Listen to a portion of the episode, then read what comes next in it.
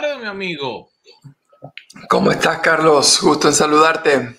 Gusto en saludarte, mi hermano.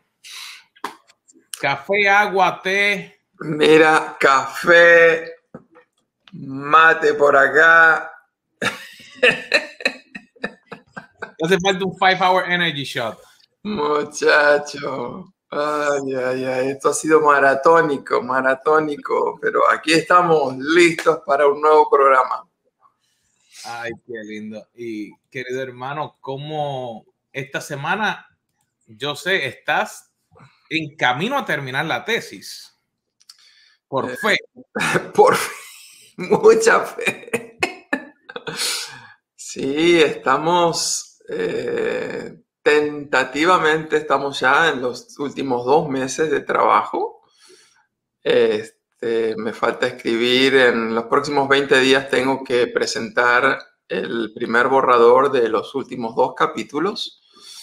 Así que estoy muy contento de que estamos avanzando en eso pero a la misma vez conscientes de que yo necesitaría, en vez de, de 15 días, necesitaría dos meses para el borrador, ¿no? Así que eh, estamos ahí tratando de concentrarnos al máximo. eh, hemos tomado otras medidas extras para concentrarme, por ejemplo, a la mañana. Este, luego que hago mis devocionales, hago mis ejercicios y todo eso, a la hora de entrar a trabajar, este, apago el teléfono hasta el mediodía.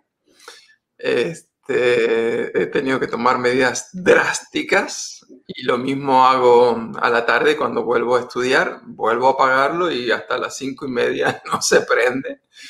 Este, y me he dado cuenta que no es cuestión de silenciarlo, hay que apagarlo. No, y, eso es, y eso es tan importante, el poder aprender eh, que hay diferentes formas en las cuales cada uno de nosotros puede poder sacarle el máximo a ese día. Sí. Tú hablas de, de apagar el teléfono y, y a veces sería raro no decir eso, pero a veces hay tantas cositas pequeñas y, y si nos sigues que nos estás viendo, sabes que conversamos y hacemos diferentes cositas y a veces cuando mencionaba eso me acordaba del versículo donde dice que las zorras pequeñas Mm, echan a perder la cosecha. mhm, Y a veces el uno poder aprender, no es que todo lo que todo el mundo diga uno tiene que tomar, mhm. pero me acuerdo de que hay momentos en los cuales yo puedo tener el teléfono al lado mío y no lo escucho porque estoy envuelto en otra cosa. Estoy enfocado y a veces he puesto otra cosa, una música o algo así para, para no desenfocarme, porque si uno empieza el telefonito a sonar y te pierdes. O digamos, si tienes alguna aplicación, yo trato de no utilizar, digamos, el WhatsApp o ninguna aplicación de mensajería en la computadora. Por eso mismo. Eh, estoy trabajando con, con un equipo y esa aplicación que usan literalmente no para. Porque Mm. entonces tienen diferentes equipos. Entonces, pues, un equipo envía un mensaje y ese mensaje es de ese equipo. Y después otro mensaje en otro equipo y otro en otro lado. Y yo creo que en el día de hoy eh, el tema es cómo aprender de otros. Ujú. Es consejos que podemos a lo mejor utilizar para tener una vida mejor, para llevar nuestro ministerio mejor, para trabajar en, en nuestra, en nuestra compañía, en nuestro trabajo. Y, ese, y, y comenzando por eso, Carlos, es bien interesante porque a veces hay distracciones y el teléfono, a veces no nos damos cuenta que puede que sea uno. Y, y personalmente yo creo que en este momento es la distracción más grande que la gran mayoría de las personas tienen. Este, algún día vamos a hablar un poquito más del tema de la productividad, pero eh, el tema no es tanto cuánto dura la interrupción, sino que está comprobado que el mayor problema que enfrentamos es que nos toma mucho tiempo volver al nivel de concentración previa a la interrupción. Y muchas veces también sucede que no solamente que no vuelves a ese nivel de concentración previo, porque ya hubo otra interrupción de nuevo.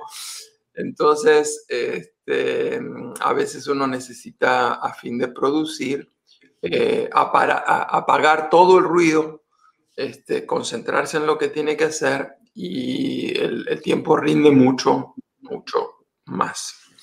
Pero hablando del tema de hoy, eh, quería compartirles una, lección que experimenté en los últimos 10 años de vida de mi madre. Y es que eh, mi madre murió hace exactamente dos semanas, en un día como este. Y yo me venía preparando desde que ella tenía 80 años, ella murió a los 89, así que tuve nueve años. Eh, obviamente soy privilegiado de que tuve nueve años para ir mentalizándome, preparándome. Este, y quería compartir una lección que yo he aprendido en esos años y fue la necesidad de dialogar mucho, de preguntar mucho, de interiorizarme. Eh, mi madre tiene, tenía una, una memoria excelente por muchos años Luego, obviamente, a los 80 empezó su Alzheimer y ahí empezó a, perderla poco a poco.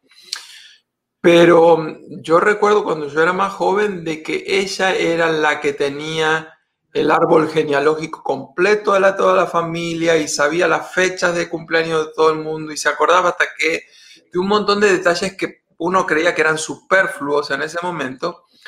Pero ahora que yo miro hacia atrás, digo, wow, cuánta capacidad de, memoria tenía ella, porque ella no es que lo tenía en un calendario. Yo, por ejemplo, yo anoto todos los cumpleaños o fechas importantes en mi Google Calendar, en el calendario de Google, ¿no? Mamá no tenía ni computadora, ni teléfono, ni tableta, ni nada. Ella tenía su cabecita y ahí ella agendaba todo. Pero el primer elemento que quiero compartir hoy es que para mí ha sido clave es el siguiente. Cuando hables con los parientes que tú tienes, pueden ser tus padres, tus abuelos, tus tíos, este, familia extendida, primos, recuerda lo siguiente. Atención, presten atención, esto es muy importante lo que voy a decir ahora. Recuerden lo siguiente. Cuando ellos no estén, tú vas a querer tener más detalles de esa conversación que tuviste originalmente. Es decir, cuando tenemos a esa persona, estamos hablando y le preguntamos, por ejemplo, ¿dónde naciste? Y te van a decir, nací en tal lugar. En el momento la curiosidad quedó satisfecha. Pero cuando no esté la persona, que es lo que me pasa a mí ahora, me doy cuenta que yo debería haber profundizado mucho más sobre esa pregunta tan simple. Así que de entrada nomás, antes aún de darle las preguntas que quiero sugerirles, les quiero animar a que usen toda su curiosidad, porque va a haber un día, esa persona no va a estar y tú hubieras querido haber profundizado. Así que la pregunta primera para este diálogo es, cuándo y dónde naciste. El cuándo, obviamente, claramente uno sabe la fecha de cumpleaños, especialmente de los padres. Probablemente ya no te acuerdas de los cumpleaños de tus tíos. Algunos se acuerdan de los abuelos, otros no. Pero la pregunta general sería, ¿cuándo y dónde naciste? Y recuerden, una vez que uno tiene la respuesta a eso, traten de profundizar, eh, especialmente, por ejemplo, en el dónde. Eh, ¿Cómo era ese lugar? ¿Qué te acuerdas de ese lugar? ¿Era un pueblo? ¿Era una ciudad?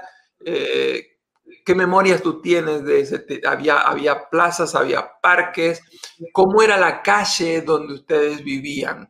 Este, ¿Tenían jardín? ¿No tenían jardín? ¿Te quedaba muy lejos la escuela? ¿No te... O sea, ese tipo de, preguntas tiene una riqueza. Este, este, y esas preguntas hay que hacerlas mientras la persona la tienes contigo, tienes acceso a esa persona. Y a veces no nos damos cuenta, pero es súper importante porque hay detallitos que a veces son los que le dan forma a la personalidad Eh, yo estaba viendo una película hace, ¿qué te diría? Dos días creo que fue. Y entre todo, cuando yo miraba la película, yo le contaba a mi esposa, decía, qué recuerdos, porque me trajo recuerdos de cuando yo era pequeño, porque habían cosas que se hablaban ahí. Y decía, espérate, ¿dónde era que yo estaba? ¿Dónde fue que yo estuve en ese momento? Y, así cuando trabajamos con alguien, poder no solamente ayudarle a ellos a recordar, pero para nosotros poder aprender eh, de eso. Mi papá, es, él parece ahora más puertorriqueño que dominicano, pero él nació en República Dominicana y después vino a Puerto Rico y después a Venezuela y después a Nueva York y después vuelta a Puerto Rico. muchas cosas. Pero es tan cómico poder sentarme, a veces hablar con él y ver las diferentes áreas mm. que, lo formaron. El, título del tema de hoy es ¿Cómo aprender de los otros? Y la respuesta simple la estamos tratando de desempaquetar, pero la respuesta simple es, si quieres aprender de los otros, no hables, escucha. Y para escuchar ¿Qué escuchar? Bueno, haz preguntas. Este, algún día vamos a hablar del arte de hacer preguntas, pero mientras tanto te estamos dando algunas de esas preguntas que pueden ser muy básicas, muy simples, pero que te van a ayudar a poder escuchar historias que quizás algún día escuchaste, pero que necesitas refrescar, o muchas historias que quizás nunca escuchaste y te van a sorprender cuando las escuches por primera vez. La segunda de las preguntas que queremos sugerir es que eh, preguntes si ese, ese, pariente, ese familiar tuyo, lleva el nombre de algún otro pariente previo a él. Eh, en mi caso, este, yo me llamo Carlos Darío, eh, pero mi primer nombre, Carlos, es, fue puesto porque mi padre se llama Carlos, aunque su segundo nombre es Enrique. Así que yo fui el, primero de los dos hijos que ellos tuvieron, soy el único hijo varón, así que ellos decidieron, mi papá y mi mamá, eh, ponerme Carlos en honor a mi padre. Sin embargo, hubiera sido muy interesante, y no se me ocurrió hasta ahora que mi mamá no está, preguntar por qué ella quiso ponerme Carlos este, o preguntarle, todavía le puedo preguntar a mi padre, pero probablemente ya a esta edad de los 89, 90 años no va a tener la menor idea, así que no quisiera ponerlo en un compromiso, en un apuro y para que me tenga que decir, no sé.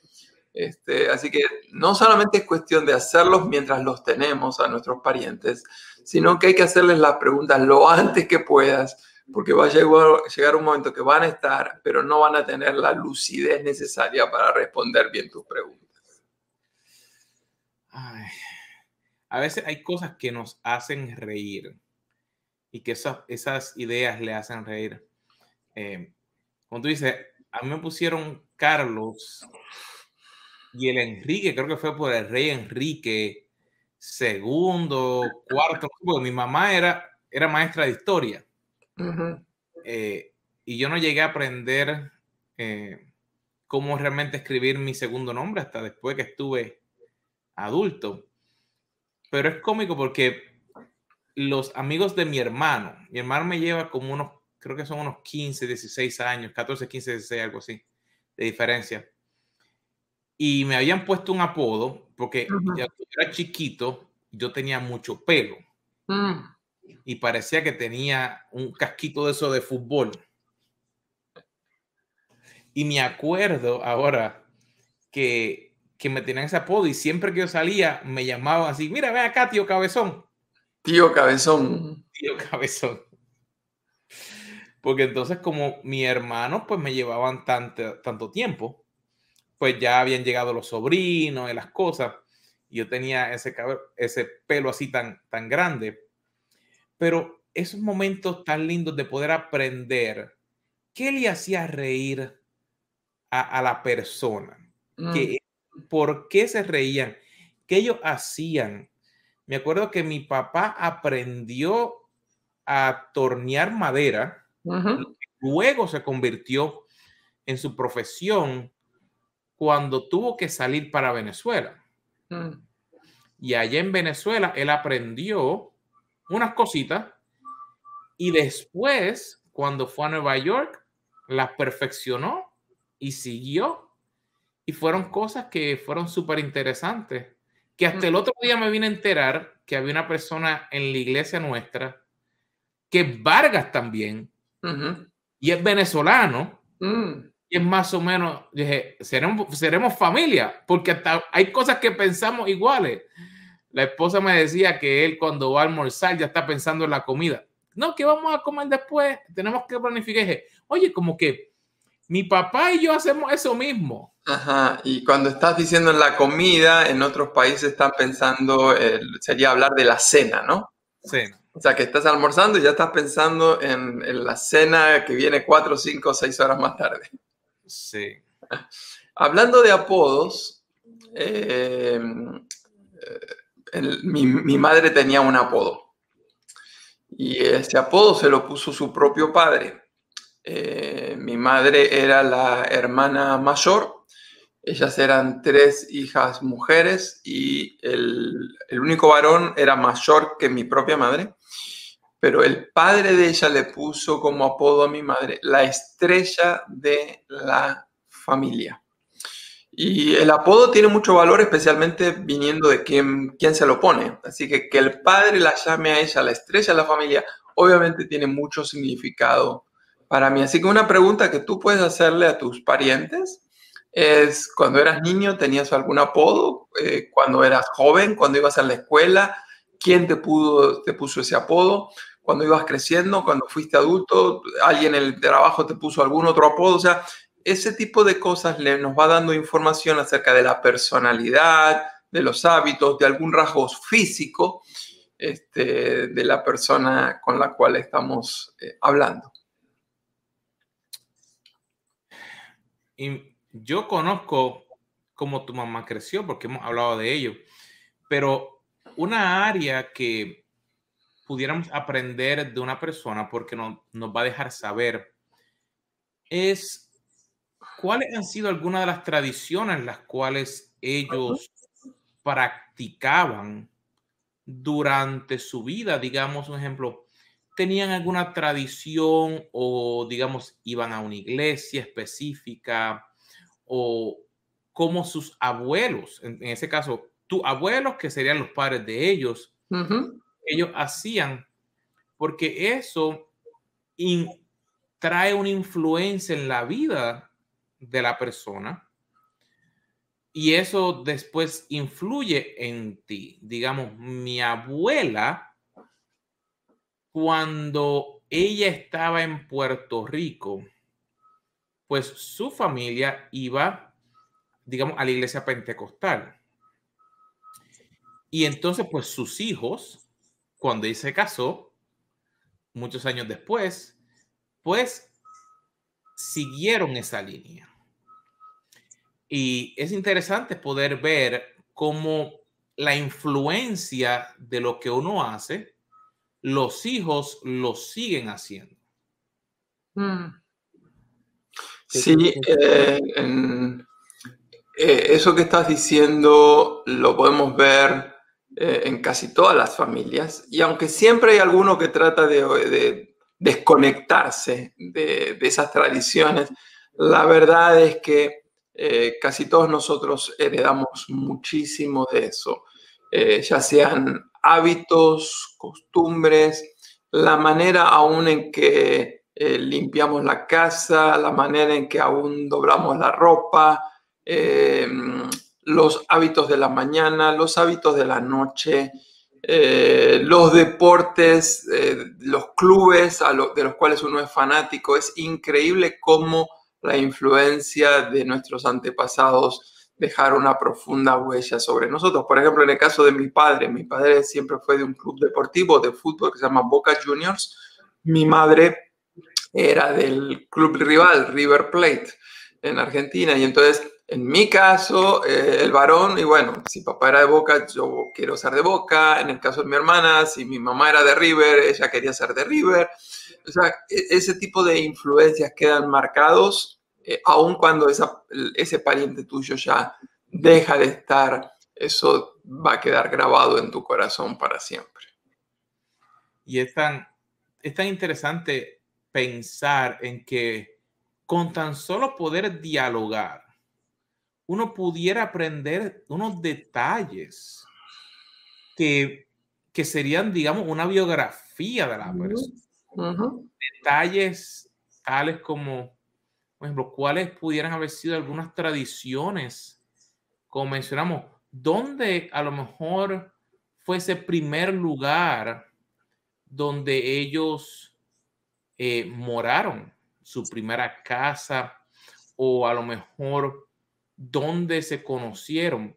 Los otros días, eh, nosotros nos conectamos los domingos, eh, que era algo que, que, nunca hubiéramos hecho y teníamos la tecnología, pero nunca nos reuníamos los domingos en la tarde, todos nosotros, todos, mis papás, y a veces yo soy quien tengo que conectarlo porque se mete en una reunión de Zoom solo y le tengo un icono para que se conecte a la nuestra, pero él, abre la misma de él. Y hablábamos de, de cómo fue que ellos se conocieron.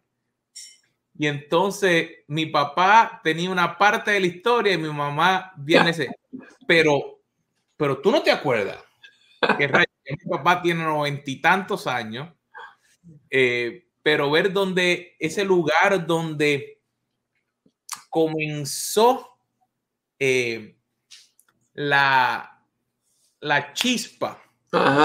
Luego se convirtió en que ellos pudieran eh, conocerse y entonces crear una familia. Eso, es, esos detallitos que a veces uno diría, wow, a veces uno se le hace difícil las cosas, pero uno sabe por lo que la familia ha pasado y que uno puede tomarlo como ejemplo y aprender de ello. Sí, em, yo de por sí soy una persona, tengo mala memoria.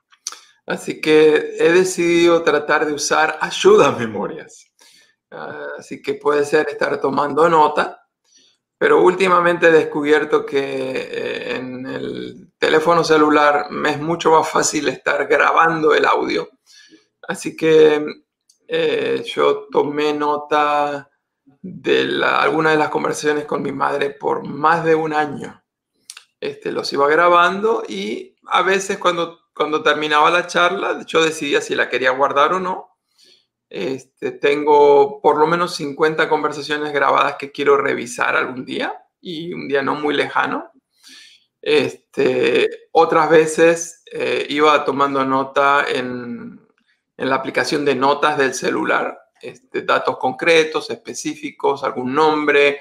Em, así que me parece que hoy en día tenemos esa vanguardia, esa oportunidad, la tecnología, para poder hacer preguntas, pero también conservar las respuestas. De nada te sirve hoy hablar si no tienes algún mecanismo, algún sistema para poder eh, guardar esas respuestas para la posteridad. Haz de cuenta que de acá a 15, 20 años, 5 años, vas a querer tener los detalles de este diálogo, pero si no conservaste esa información, lo escuchaste, pero se fue.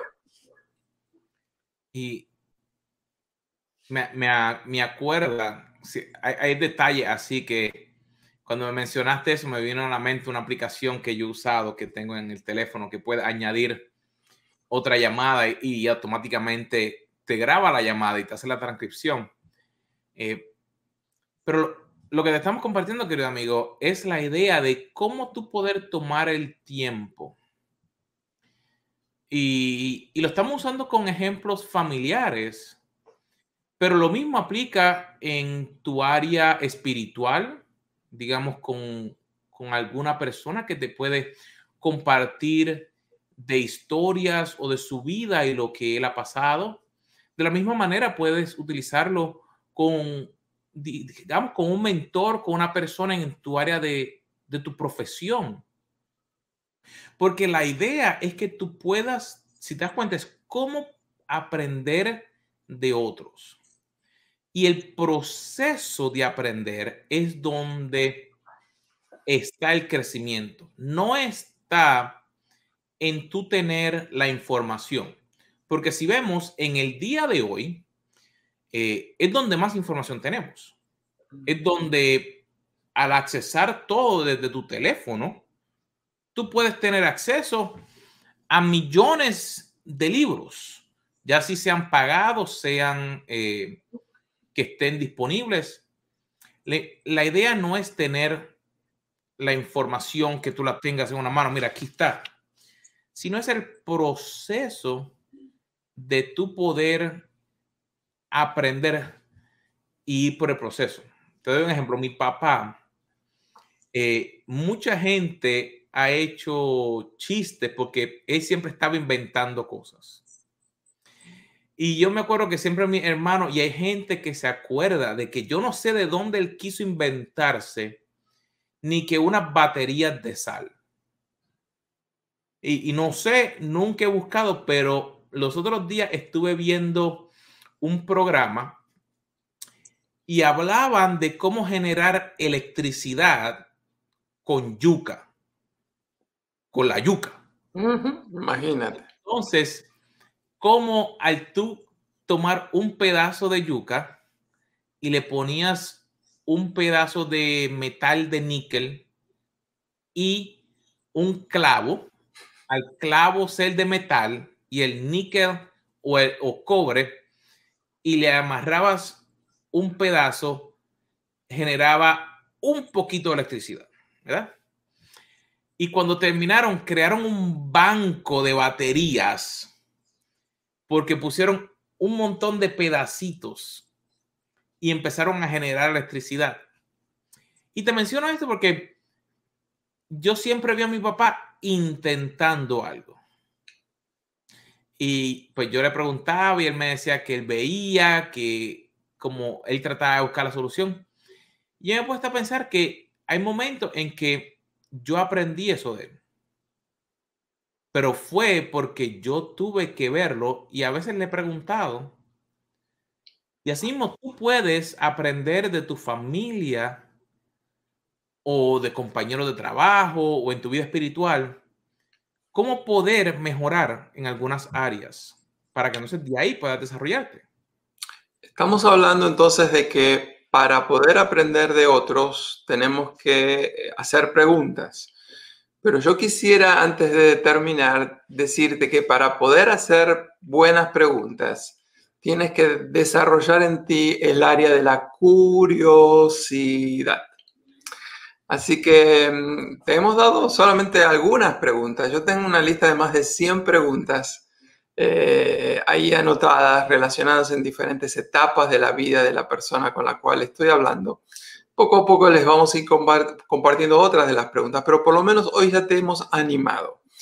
Cuando te pongas a hablar con alguien, habla menos, escucha más. Para escuchar, recuerda la importancia de hacer preguntas. Y para hacer buenas preguntas, recuerda la importancia de ser curioso. Y recuerda que lo que tú estás hablando hoy, aunque no parezca de tanta importancia para ti, esa importancia se va a multiplicar grandemente cuando la persona con la cual estás hablando ya no esté contigo. Esperamos sinceramente que esta conversación eh, te sea útil que vayas pensando quién va a ser la primera persona de tu familia o eh, qué persona que tú conoces a la cual vas a entrevistar. Y recuerda, si este programa te está ayudando, suscríbete a nuestro canal, compártelo en tus redes sociales, déjanos algún comentario. Eh, quizás puedes aún dejarnos un comentario de una o dos preguntas eh, que te gustaría hacerle a alguna de esas personas, compártelas con nosotros. Bueno, mi gente, ha sido un placer y nos vemos la próxima semana en el mismo canal, aquí en Café con los Carlos. Un abrazo para todos. Que lo bendiga.